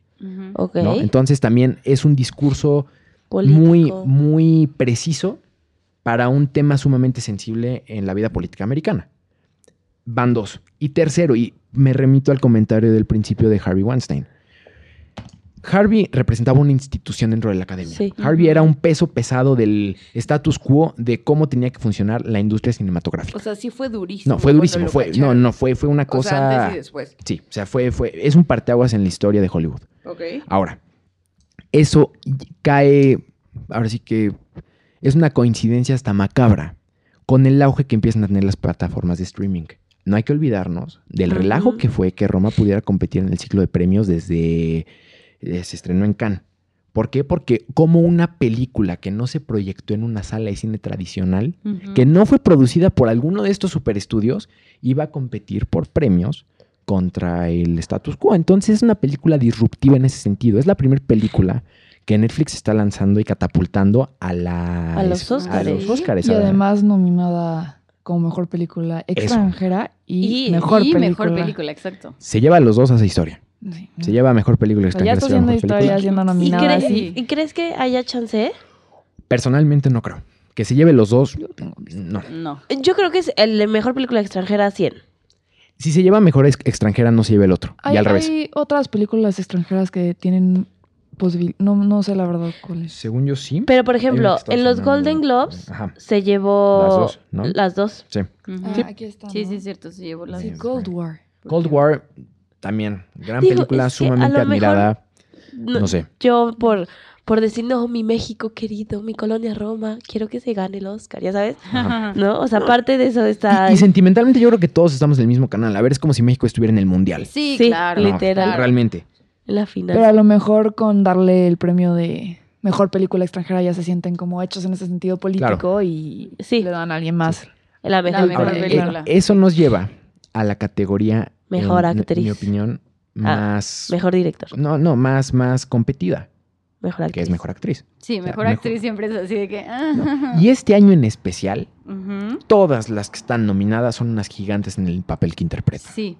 O sea, yo creo que lo que tuvimos el año pasado en casi todas las categorías, este año lo tenemos exclusivamente en Mejor Actriz. Tenemos a Melissa McCarthy con Can You Ever Forgive Me? Una película que rompe un poco con el estereotipo en el que tenemos a Melissa McCarthy. De risa, de. Sí, sí, sí. La de- gordita que hace chistosadas y así. Ey, aquí hace un papel... Comedia física. Ajá. Ándale, y aquí hace un papel de una escritora en un momento complicado de su vida, buscando cómo salir adelante y la forma, falsificar cartas de autores. Ok. La transformación física. Es Impresionante. Sí. Eso lo premia mucho la academia, ¿no? digo, les La- encanta, la les encanta les que, fascina. Les encanta manipule que- la Hay varias cara, así. Que te vomites tres meses. O sea, Sí. Sí, no, sí, bajo ese criterio, cri- este Christian Bale se hubiera llevado el Oscar hace la vida entera. Él, Claro. wow, cambia Sí, demasiado. a ver, de- del No, maquinista esta, Batman. esta vez también. Y esta vez la es transformación es impresionante. Sí. Pero bueno, en Mejor Actriz ten- tenemos a Lady Gaga por Star is Born, que es gran revelación y viene arrasando en los premios. Tienes a Olivia Colman en el De papel de una reina desquiciada, un papel sumamente demandante. Tienes también a Glenn Close en The Wife. Oye, ¿la viste la de Good Wife? Yo la vi, yo la vi. ¿Y qué tal? A Me mí quedé me con muchas encantó. ganas. Se me hace, o sea, la historia se me hace buenísima. Yo cuando La historia cortos es dije, quiero muy, verla. muy buena y Sí. ella, a mí como actriz en lo personal, me parece espectacular. No sé si lo consideren un papel tan demandante como los demás, pero a mí sí, Te gustó mucho. a mí me gustó mucho. Sí, creo que bueno, está representando a una mujer de su edad, está representando a una mujer ajá. como de su estilo, está literalmente... es ella, casi, casi. No, tampoco, porque sí es un papel, sí considero que es demandante, o sea, tampoco creería que no, y creo que hace un muy buen papel. La historia no sé saben cu- cuál es, Sí. que ella es escritora y, su, esposo, se da el crédito, ¿no? se da todo el crédito porque Ajá. ella consideraba que ella nunca como mujer iba, Iba a a poder. ganar. Claro. Ah. Otra película que también es bastante como ad hoc a la época. Y en ese sentido creo que, digo, Sí, hay escenas en las que me parece que hace un muy gran papel. Creo que probablemente una o dos pasen ahorita como flash, así en- Ah, ya. para mostrarla en la película, pero además de que pues, es una gran actriz, ya como que chance y a lo mejor Justo. ya le toca. Eso, el argumento de ya le toca puede pesar bastante en esta entrega. Ahora, Yalitza Aparicio. Ta, ta, ta, ta. El momento ha llegado, queridos. Yalitza, 84 años después. Ah, no es cierto. Está bien, X. Nos podemos alargar lo que queramos. Yalitza, Yalitza hace un gran papel. O sea, no hay que menospreciar este, esta corriente que dice, ay, es que Yalitza actúa de ella misma. Híjole, eso, Sí, yo. si eso llega a pasar, si eso se llega a decir, Yo- ¿sabes qué? Qué complicado mostrarte a ti mismo como eres en una... Yo he escuchado comentarios así de oh, gatísimos, ¿no? Así de, no, pues Yalitza, pues este, está en su papel de chacha. Mm, Por Dios. Y, es- y, güey, es como, güey, o sea, no por ser oaxaqueña tienes que ser Bueno, era, chacha. era- era maestra. Eh, ajá, eh, empieza es partiendo de ahí, es maestra. Hace un gran papel. O sea, realmente, Cuarón a la hora de hacer un casting. Se va eso- al pueblo de donde No, era y la que Cleo ya original. llevaba más de 3.000 personas Justo. vistas. No, y, pero ¿en qué se fija Cuarón? O sea, que Cuarón en el proceso de. de- Que fueran casting, como honorables y como serias, pero tiernas. Sí, Porque así era su nana. pero es que justo es eso. No, no es que sepas actuar, no es que eh, la historia que tengas, sino es los, los gestos que tienes tú de forma natural. ¿Por qué Latin Lover fue el gran Sobek? A ver, oye, lo vimos bailando con Maribel Guardia en Bailando por un Sí. sueño hace un par de años y ahora ya está nominado a una película de la Academia. Bueno, son los gestos, es la forma en la que naturalmente te desenvuelves como persona, lo que Cuarón quiere explotar en la pantalla grande. Ok. ¿Qué fue lo que vio en Yalitza?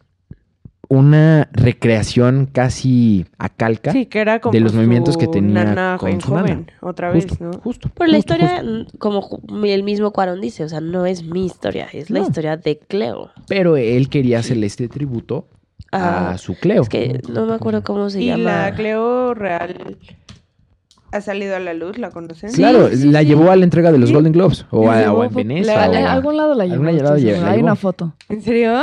Sí. No Ya sé. está grande. A mí sí, a mí se me hace impresionante, o sea, se me hace impresionante todo el, el boom que ha tenido Yalitza. Me encanta ver sus entrevistas porque le hablan en inglés y ella así de, no entiendo, tradúzcanme por favor. Y eso Y está eso- perfecto, porque está no se supone que tienes que exigirle a un actor extranjero hablar Claro. inglés. Y por el auge que ha tenido Roma, grandes este conductores de la televisión de noche en Estados Unidos se han tenido que, Sí, poner. Que poner en, en el en otro lugar Claro. donde no siempre se, se, se pone, Exacto, ¿no? A ver, eh, eh, la revolución que está generando Yalitza Aparicio no es un tema menor. Oye, más allá de si se lleve el Oscar o no, más allá de si se lo merece o no, La mira, exposición La que hay que de, del racismo que hay aquí por la gente indígena. Claro. Porque yo, yo he leído tanta porquería en Twitter. o sea, no, es, es horrible, es horrible, es horrible. Ay, Yalitza. es- ya sé. Y Yalitza viéndolos Eh, si desde Yalitza Londres. o no es indígena o si ya traían las venas el papel para hacerla de muchacha. y lo- o sea, yo creo que el tema y lo único que hay que hablar de eso, o sea, su ok, actuación. Yalitza le está dando un súper, eh, como todos los reflectores están en que en México hay un problema racial de la gente blanca y la Claro. gente indígena. Y los tweets y todo lo que está pasando en redes sociales solamente lo confirma. Es eso, exacto. O sea, pero yo creo que si nos vamos más allá de que, ok, el hecho, Yalitza representa a la belleza y a la mujer indígena, fuera de eso, su papel ya ac- actoral, actuando, es remarcable. O sea, es Claro. una chava que fue porque su hermana estaba embarazada Sí. y ya había aplicado por el casting y dijo, no, ya estoy muy panzona, please, Vas. ve tú. Y ella así de, no, yo ni quiero, o sea, Claro. bye". Yo No, soy ni- ni sé- maestra, o sea. ¿Alfonso qué?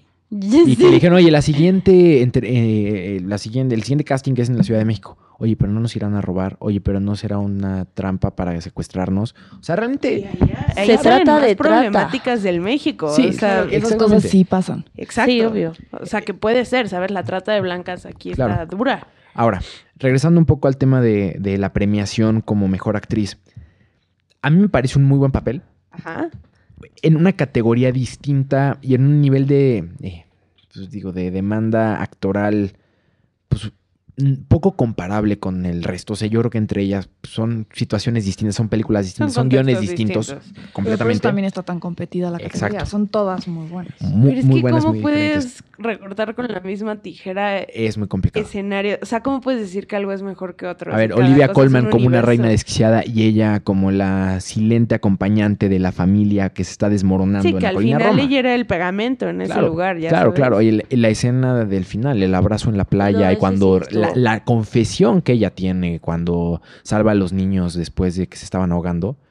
Digo, es una escena brutal y quien diga y quien niegue que esta mujer tiene una sensibilidad actoral en las venas, después de ver esa película, seguramente vio una película distinta a la que vimos nosotros. Sí, claro. Sí. Livo, Livo se Livo. llama la nana. Entonces, ¿qué va a pasar en esa categoría? Yo creo que todos estamos expectantes, no sabemos. No creo que se la lleve Yalitza. Yo tampoco, pero el hecho de haberla nominado, regresamos al discurso político que es Sí. preciso y que encuentra en Mm. Cleo un estandarte, en Yalitza un estandarte para hacer un punto. Yo creo que con eso cumplieron. Si se lo lleva bien, si no, no creo que aporte tanto. ¿Y cuál es el futuro de Yalitza? Yo creo que va, va a continuar Siendo actuando. maestra. Probablemente no con el mismo auge. O sea, yo creo que el pico de su carrera fue este. La veremos, yo creo que en papeles secundarios. Habrá que ver si no fue únicamente. o sea, Como un golpe de suerte. Ajá, One Hit Wonder y que hayan coincidido todos los elementos para que haya despegado así, o si realmente se quiere dedicar incluso a eso. Lo ha dicho en varias declaraciones, quiero seguir siendo maestra. Pero yo creo que cumplió con lo que tenía que cumplir en esta película y difícilmente Roma sería lo que es hoy en el imaginario colectivo mexicano sin su actuación.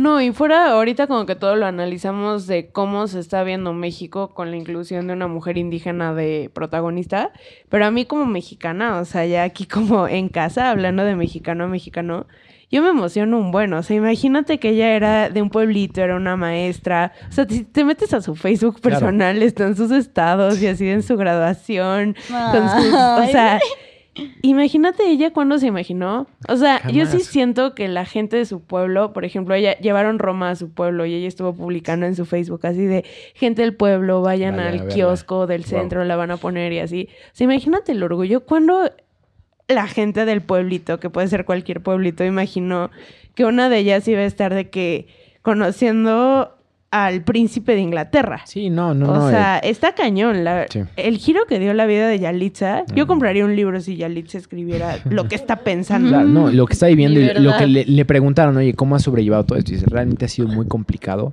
Sí, pues sí. pero pues, tratando de mantener los pies en la tierra. Y yo eso creo que... Oye, y, y pregunta, o ¿Qué sea, pasó? bueno, Yalitza ha ido a todos los premios y ha Sí. andado ahí de- de- con Cuarón ahí del tingo al tango, ahí sí. Pero, por ejemplo, al que hace el papel de Fermín, no le han dado la visa. Ya se la dieron. Para ir a los Oscars se la acaban de dar antier. Pero no manchen, o sea, Qué Eso bueno. fue un temota. dices, Sí. o Sí, sea, qué bueno ahí- que va a poder ir, Sí, pero... el...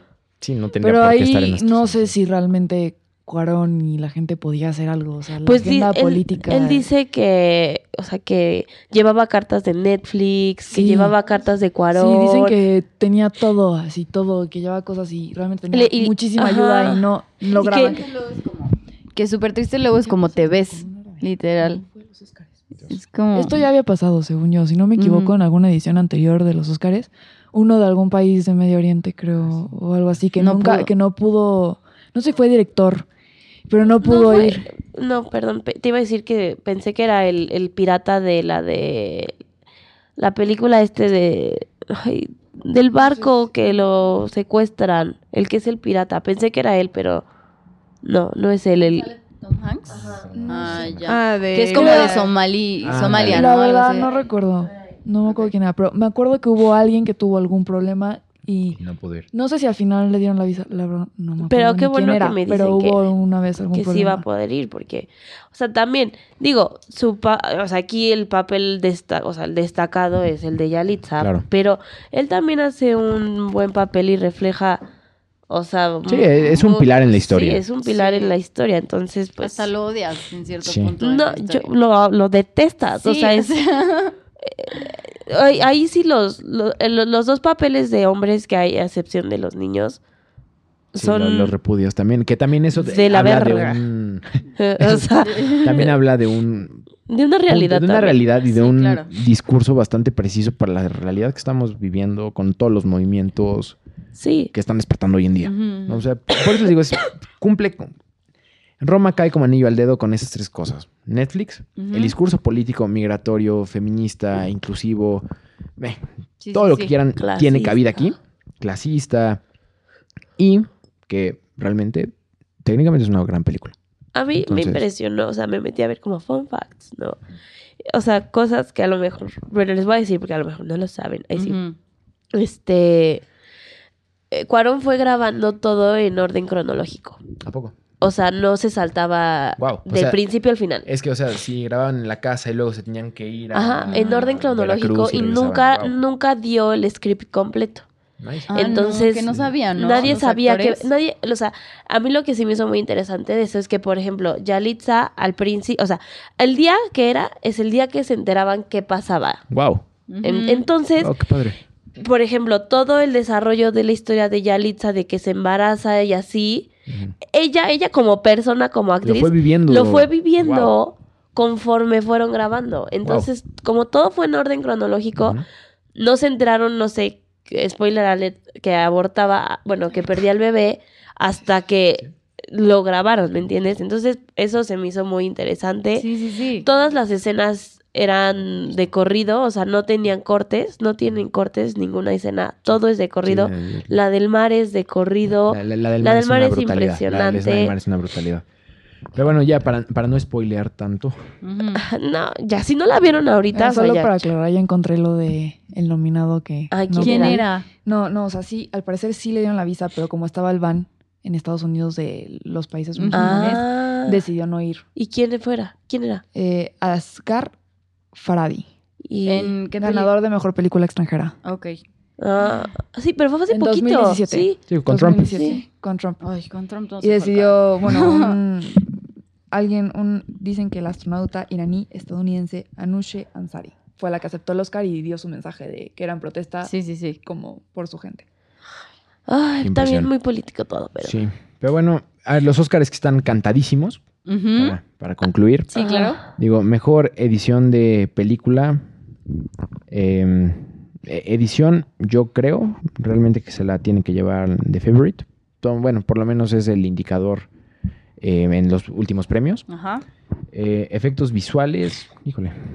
El siguiente, este mejor. Black Panther, se lo va a llevar mejor, Black diseño de vestuario. Tenemos la favorita. Tenemos Mary Poppins, que definitivamente no creo. Está competido entre Black Panther y la favorita. Y Mary Queen of Scots. Ok, las dos reinas. Mira, sí están nominadas las dos reinas a mejor Sí. vestuario. Son películas de época, esas generalmente ya traen cierta Sí, sí, ventaja. sí. Ok, maquillaje, definitivamente Vice. Bueno, vamos a las categorías grandes. El grandes? maquillaje me vale. Cinematografía, Ay, cinematografía que es la, la polémica porque no la van a pasar al Sí, aire. que va a estar en los comerciales. Esa, yo creo, digo, no he visto Cold War. Never Look Away tampoco. Las otras son The Favorite, A Star is Born y Roma. Pero con el trabajo que se hace en Roma, realmente yo creo que podemos esperar un Oscar por ahí. Viene arrasando en las categorías, entonces tampoco debería ser ninguna sorpresa. Eh, ¿Qué otra? Diseño de sonido, edición de sonido, definitivamente alguna de las dos se la tiene que llevar Roma. Ajá. Ok, eh, música original. Black Panther. A está Star is nominada. Born. Eh, no, no, ese es mejor este, ¿Soundtrack? canción. Ah, canción mejor original. canción. Canción original, eh, o sea, creo que es el Oscar más cantado. Sí, O sea, sí. Shallow. Sí, justo. Va a ser muy interesante ver que la canten en los canción. Oscars. Vieron que se ganó Lady Gaga uno- un Grammy. BAFTA y un Grammy. Y en Sí. Grammy, sí. La misma noche. Viene arrasando la Sí. lady. Se veía bien guapa. Sí, es guapa. Y me gusta más esta faceta de ella. O sea, Mucho más, más. que como empezó cuando Con se los ponía vestidos de como- carne. Y como picos abajo de la piel en los pómulos y así. Como que aquí sí se ve su calidad de, De artista. artista. Ok, mejor película animada. Digo, a mí en lo personal me encantaría que fuera Isla de Perros, una película Ay, me extraordinaria. dormí. ¿En serio? Y no me veas así. ¿Cómo crees? Pero eh, siguiendo con el, la tendencia que traemos, eh, definitivamente se la va a llevar Spider-Man. Una locura de animación. Eh, son muchos estilos de animación conviviendo en un solo Eso es cierto. plano. Sí, o sea, sí es. Oye, la historia podrá ser muy buena, muy mala, depende, yo creo que de muchas cosas que tanto la aprecias. Pero la, la animación sí es una brutalidad. Por lo menos yo creería que Los Increíbles 2 no. Es lo único Ay, que a me mí atrevería a a mí sí decir. me gustó Los Pero Increíbles espero que no me 2. callen, ¿no? A lo mejor y ganan. Ok, las categorías fuertes. Mejor actor Ay, de ay, reparto. ay. Definitivamente Mahershala. A ver, ¿dónde está? La verdad es que no vi a Richard D. Grant. Cierto, en Can You Forgive Me dicen que también hace un gran papel con Melissa McCarthy. Podría, podría Ay, sorprender. sí. Pero si no, de todos los demás que sí vi, creo que Mahershala Ali. ¿Sí? Definitivamente. El de Green Book, ¿no? Green Book. Sí. Ok. Ahora, mejor actriz de reparto. Tenemos a Amy Adams en Vice. Ay, amo. Marina de Tavira, definitivamente. Ay, no. no, ¿esa No. qué? Regina King en Esa If no. Bill Street. Ahí sí fallamos un La poco. conocen en su pueblo. Emma Stone y Rachel, Rachel. Weisz. Rachel. Weisz por The Favorite. Emma Stone. Que alguna de las dos. Pero están compitiendo entre ellas. Por la misma es pa- Por la película. misma película, eso es interesante. Sí, las dos hacen un gran papel, papeles duro. sumamente demandantes, entonces Habría habrá que, que ver. ver, ¿no? Ustedes, a ver, tienen que apostar ahorita. No. yo, yo, yo voy por Rachel. Yo Las dos ya son ganadoras del Oscar, entonces Ay, mi Emma, Precious. Emma Stone fue la que le presentó a Joe a Taylor. Por si andaban con el pendiente. Ok, eh, mejor ac- actor o actriz, ¿qué quieres? Actriz. Ya, los actores no nos importa. Aquí está muy competido, está muy difícil No. decir que una actriz va a ganar. Sí. No suele ser lógico No. que tu primera nominación sea tu Oscar. Definitivamente. O sea, en caso de Yalitza Aparicio. Pero Melissa McCarthy puede dar la sorpresa. Glenn Close por la trayectoria, Lady Gaga por la revelación y Y Olivia, Olivia Colman por por la trayectoria también. Uh, chalas, no. o sea, sí pues, está súper Ahí sí, ahí sí, reñido. ahí sí. Todas no, Yo no me atrevería a Yalitza. decir Yo no. tampoco. Neta. Yo, yo No. me atrevo a decir todas menos Yalitza. Ay, wow. Lo mismo que dijeron. No, y pero hay que ver, no sé. Hay que ver, en, una de esas sí se la lleva y No manches, Guau. wow. Me voy al Ángel. me voy a la Roma. Ándale. Como viste que el Lo kinder bueno es de que Alfonso cualquiera que gane. Lo felicito. ¿En serio? Así es. ¿Qué? En este kinder fue Alfonso Cuarón y lo queremos felicitar. Y todos Ah. como, güey, o sea, en el kinder que no desarrolló nada. Bueno, pero lo bueno es que creo que quien gane no va a ser un. Sí, de no, que, no, ay. la gente no se va a quejar demasiado, no creo. ay, No, yo creo lo que se van a quejar más si gana Yalitza. Sí, Es probable. eso es probable. Porque, o sea, yo he oído de mu- muchas actrices que dicen, como esta, que es la primera vez que No, pero las actúa, otras cuatro ni no tiene trayectoria. Sergio Boy, ¿no? El comentario que se echó Sí. y toda esta gente. Digamos que no creo que haya mucha oposición por las otras cuatro. No, No. no. sé qué Mm. opina la gente. Definitivamente, ¿no? Perdón, me estoy... Mejor actor, yo, híjole, Rami Malek no creo que se lo den. Yo no creo que se lo den a Bradley Cooper. No, tampoco, definitivamente no. tampoco. Vigo Mortensen No, que no se lo den a No. Bradley Cooper. Pero entre Christian Bale, que hace un gran papel en una buena película, y William Defoe, que hace un gran papel en una no tan buena película, creo que está muy competido. No sé qué opinas. No sé qué opinar. es que la transformación de ambos es impresionante. Sí. Sí. O sea, son dos películas, bueno, diría que el- es irreconocible Christian Bale, definitivamente. Pero eso no necesariamente solamente actuación, sino Sí, sí, toda sí. la producción alrededor. Entonces, realmente, no sé, son dos grandes actores que yo diría que ya se merecen. Los dos. Los dos ya, digo. Christian Bale ya tiene un Oscar por... eh, Batman. reparto, ah, ¿no? eh, Oscar de reparto por The Fighter, de... ay, el peleador. El El, peleador. pelea- el peleador. Ok, el peleador. vale. Eh, ya lo tiene. William Defoe ha estado nominado muchas veces desde el 89, pero no... No ha tenido un Oscar. No ha tenido Y Oscar. se me hace un gran Es un actor. gran actor, pero no escoge buenos papeles en los que se pueda lucir tanto. Digo, en el Duende Verde tampoco es un... Tampoco. Pero, por ejemplo, en, Pero hasta eso lo lució, ¿sabes? Sí, o sea, bastante. yo dije como es un excelente Sí. Duende Verde. en- en- también hace un gran papel en, las, tri- en la trilogía de la depresión de este Lars von Trier. Eh, La de Ninfomania, que Melancolia y. y, y- y- y- y- y- y El Anticristo hace un gran papel. Pero bueno, habrá que esperar. Esa es una película que le puede dar, sí, el Oscar, pero la película como tal no es. Y ahora gana buena. Rami Malek, ¿no? Híjoles. Director, Cuarón. híjole. Cuarón, Sí, viene sí, viene- viene Viene ganando arrasando. todo. Sí, y, y las otras películas en trabajo de directivo no tienen la calidad que tiene Roma. Esa está cantada. Ok. Ay, Cuarón. Punto Película. para México. México uno, el resto del mundo cero. Cero. Película está bien complicada. A ver, de- descartando el Black Panther, ¿no? Bohemian Rhapsody, ¿no? No. Eh, A Star is Born, definitivamente no. Vice, complicada, no creo. Tú. Es que Roma ha ganado. Roma ganó Roma en los ganado. Golden Roma ha ganado. El el- problema es que, por ejemplo, los Golden Globes que separan las categorías Sí. es un poco difícil Sí. porque ahora las, están todos juntos. Sí. O sea, tendríamos que ver cómo se comparan. Oye, BAFTA se lo llevó BAFTA, ¿quién? Ramo. Eh, este, Roma. Rambo. Perdón, Roma. Eso es una gran premios- señal. Roma, yo sé que Hubo unos premios que Roma no fue porque ninguno de los actores están en. Eso no supe. ¿En el sindicato de actores? Ajá. Ah, la sí, pero eso es porque pero, pues ninguno eh, Sí, pero no, el X. sindicato, eh, insisto. Y ahí ganó. ¿Cuál ganó? Pero No me acuerdo. Yo Pero las importantes, las que marcan tendencia, las que sí son un gran si predictor. Black Clansman, por ejemplo, o sea, dentro de la misma línea de películas, creo que. Green Book. Green, ¿no? Green Book yo creo que podría dar la sorpresa como mejor actor por el contexto, el contenido. Y es una película con la fórmula de Hollywood. Es una película Me que habla de Me familia, urge. Pero habla de tienes- amistad, habla de amor, habla de racismo, habla es una película histórica, es una película que te emociona, es una película redonda. Pero yo creo que en cuestiones de política casi todas tienen un elemento. Claro, claro, claro, claro. Sí, completamente de acuerdo. Bueno, menos a Star is Born.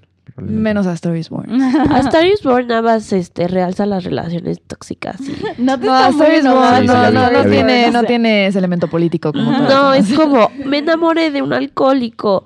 O sea, wow. Nat está muy disgustada sí. con los stories. O sea, me gustó, pero No para.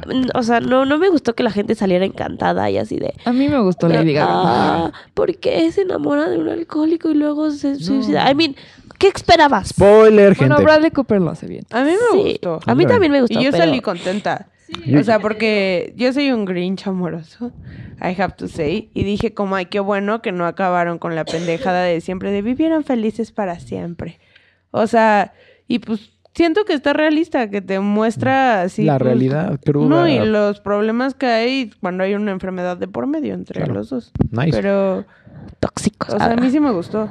sí, o sea, a mí no me disgustó, pero Bueno, en ese sentido sí podríamos decir que en ese sentido sí toca un tema político. Importante. político importante. Sí, Pues las sí. relaciones tóxicas sí están también. También al orden del día. ¿Cómo van con sus relaciones tóxicas todos? Ah, Yo no tengo. Yo no Pero tengo. por lo menos no una cuestión de racismo. Claro. Sí, claro, algo mucho más, más, sensible y más evidente. No, y siento algo que toca más a todos. Claro. No sé si eres blanco. O por ¿O lo no? menos la película no parece una como protesta ante ese tipo de relaciones, sino más bien como una ilustración, ¿no? Ándale, o sea, a mí no me disgustó. O sea, Bueno. se me hizo buena. Y Lady Gaga, fenomenal. Wow, sí, no, O ella sí sea, estuvo Tipaza, huge.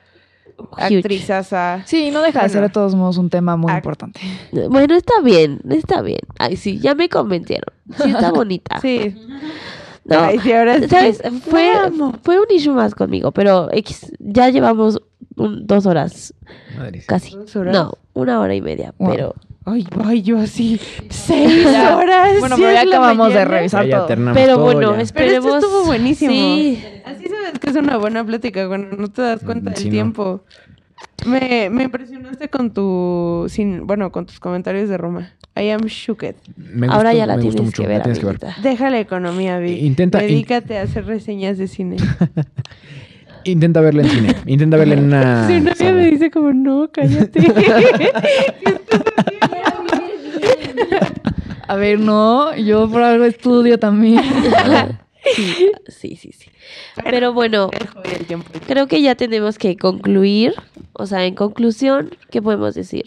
Conclusión: un año flojo con películas políticamente Cargadas. cargadas, desafiantes, grandes act- actrices en escena, una categoría muy competida y pues a esperar, a esperar y que le digo, aquí ya es nuestro espíritu nacionalista hablando, que le vaya muy bien a Roma.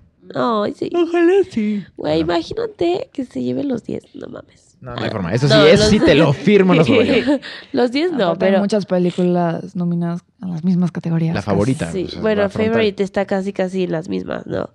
Bueno, ojalá le vaya bien, ya veremos el domingo, todos estén atentos. Escuchen esto primero. Hagan sus quinielas y... Vean las películas Deberían que les hacer una quiniela con su- en sus redes sociales. Ah, como sí, de una hacer. votación. Una, una, una votación así, a ver. Tal Este, tal. a propuesta de arroba esopo95, muchas gracias. Ajá. Este, ¿quién va a ganar mejor actriz? ¿Quién va a ganar mejor director? Valdría la pena. Ok, jalo. Nada más si ponen nuestras predicciones, no nos echen la culpa. Por favor. Bueno, to- aquí todo lo que se dice es a título personal. Y pues bueno, Gracias por venir, Vic, un año después Al contrario. a y- tu podcast favorito. Y a Connie, ¿qué tal este gran descubrimiento cinematográfico del talento de Connie? ¿Por eso, se, ¿Por eso se enamoraron? ¿Porque aman las películas? No. Eso vino después. Bueno, muchas gracias. Ay, oigan, bueno, yo quería hacer una actividad, pero creo que ya no nos va a dar tiempo. Quería hacer como no, un lightning round, pero pues es sí, es que había pensado hacia todos nuestros invitados hacerles como tres preguntas, las mismas tres a todos para que Go. a ver, Y respuestas breves. sí, es como un un ¿cómo se dice? Un No lightning creo que tus round. respuestas puedan ser No, breves. sí, son breves, no vamos a discutir. Venga, venga, venga. Aunque, aunque we disagree, no vamos a discutir. Venga. A ver, ¿cuál es la canción que ahorita está en la radio que cada que la escuchan, o sea, una canción popular que cada que la escuchan digan, "Ugh", no, no necesariamente ahorita, sino como, Así, reciente.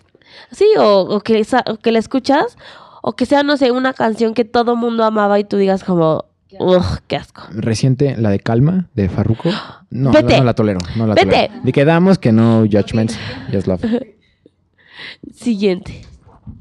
¿Por qué no vas a contestar, Connie? Porque no sé, no, no, no Bueno. me viene ninguno. Para mí los fucking Black Eyed Peas. Pero bueno.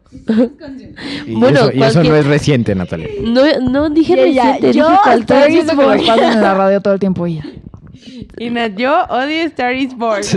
Solo quiero decirlo otra vez. Dijimos no, peleas, A pero ver. lo odio. A ver, ¿cuál es su dulce, el, el peor dulce? Peor. Peor. Todo aquí es el peor. O sea, que dices que asco porque la gente se come Sí. eso. A No, ver, pero es para tu invitado. Bueno, también puedes comentar Pero tú. Ay, porfa, dejen decir el bocadín. Maldito chocolate Ah, definitivamente. rancio. No, com- completamente de acuerdo con Ivana. El bocadín es la cosa más asquerosa de la sí vida. me gusta. A mí me van a matar, pero yo odio el Dubalín. Ay, no, yo también, guacala. Lo odio. I am shook. A mí sí me gusta. A mí tampoco me gusta el mazapán. Iu. Ah, a mí tampoco me gusta el mazapán. Bueno, Bueno, ese, ese me gusta más que el Dubalín. El Y- mazapán, mazapán is El, life. ma- el mazapán es vida. El mazapán es lo más rico no, de la no me vida. puedo quejar, pero el Dubalín sí no me gusta. y por último, Bien. Ya sé. Bien. este, ¿cuál es su el peor refresco? ¿Peor refresco? Sí. Ay, los Peñafiel. Los Peñafiel de sabor. ¡Oh, güey! Son El deliciosos. Peñafiel, eh, el Peñafiel de naranja, güey. El twist cosa más de limón es delicioso. No. El peor refresco. Mm, no. No podría. ¿No sería el de la War Punch? Sí. Es delicioso. Y tipo los crush. Es pintura. Ay, sí, eso es pinturísima. Sí, ¿no? Es pura azúcar. Muy no bien. son pura azúcar, pero ese es todavía más. Ese sabe más a químicos. Pero bueno, eso era, esas son las tres preguntas que le vamos a hacer ahora a todos nuestros invitados. Ivana quiere hacer preguntas de colas y así, pero eso No, Ivana, va a por salir favor, muy mal. por favor, mira, mira, mira. Está Si bien que tienes la, orejas de animal, se mamó. ¿Qué está, está bien que tengas la E de explícito, pero Ivana, Era una gran pregunta. Pero, Pero bueno, muchas gracias por, por venir. cállate. Sí, muchas gracias por venir. Recuerden seguirnos en todas nuestras redes sociales, Newfound Podcast en Instagram, Twitter, Facebook, newfoundpodcast.gmail.com. Este, pues ahí, ahí nos vemos, Estén nos pendientes. escuchamos, estemos Escúchenos pendientes. en- Escúchenos el miércoles. Jiji, recuerden and que Chill. vamos a hablar de Ted Bundy. Sí. Bueno, los quiero. gracias. Bye. Bye. Ya es lunes, podcast. Escuchan estas morras. Me pongo mis audífonos. Me tiro en la cama. Podcast, podcast, podcast feminismo, podcast economía.